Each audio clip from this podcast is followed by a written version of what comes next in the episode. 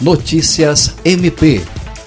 o Ministério Público do Estado do Acre e o Ministério Público Federal ingressaram com ação judicial conjunta contra a Igreja Assembleia de Deus de Rio Branco e o pastor Luiz Gonzaga de Lima, presidente da entidade religiosa, por desobedecerem às determinações do Decreto Estadual 5.496, que instituiu medidas para o enfrentamento da emergência de saúde pública decorrente da Covid-19. A ação refere refere-se à denúncia da realização de encontros religiosos que reuniram cerca de 120 pessoas nos dias 18 e 19 de junho. O documento requer responsabilização da Igreja Evangélica Assembleia de Deus e do pastor Luiz Gonzaga de Lima por dano moral coletivo e que se abstenham de promover a realização de reuniões, encontros, cultos ou qualquer outro tipo de atividade no âmbito da Igreja Evangélica Assembleia de Deus e suas filiais,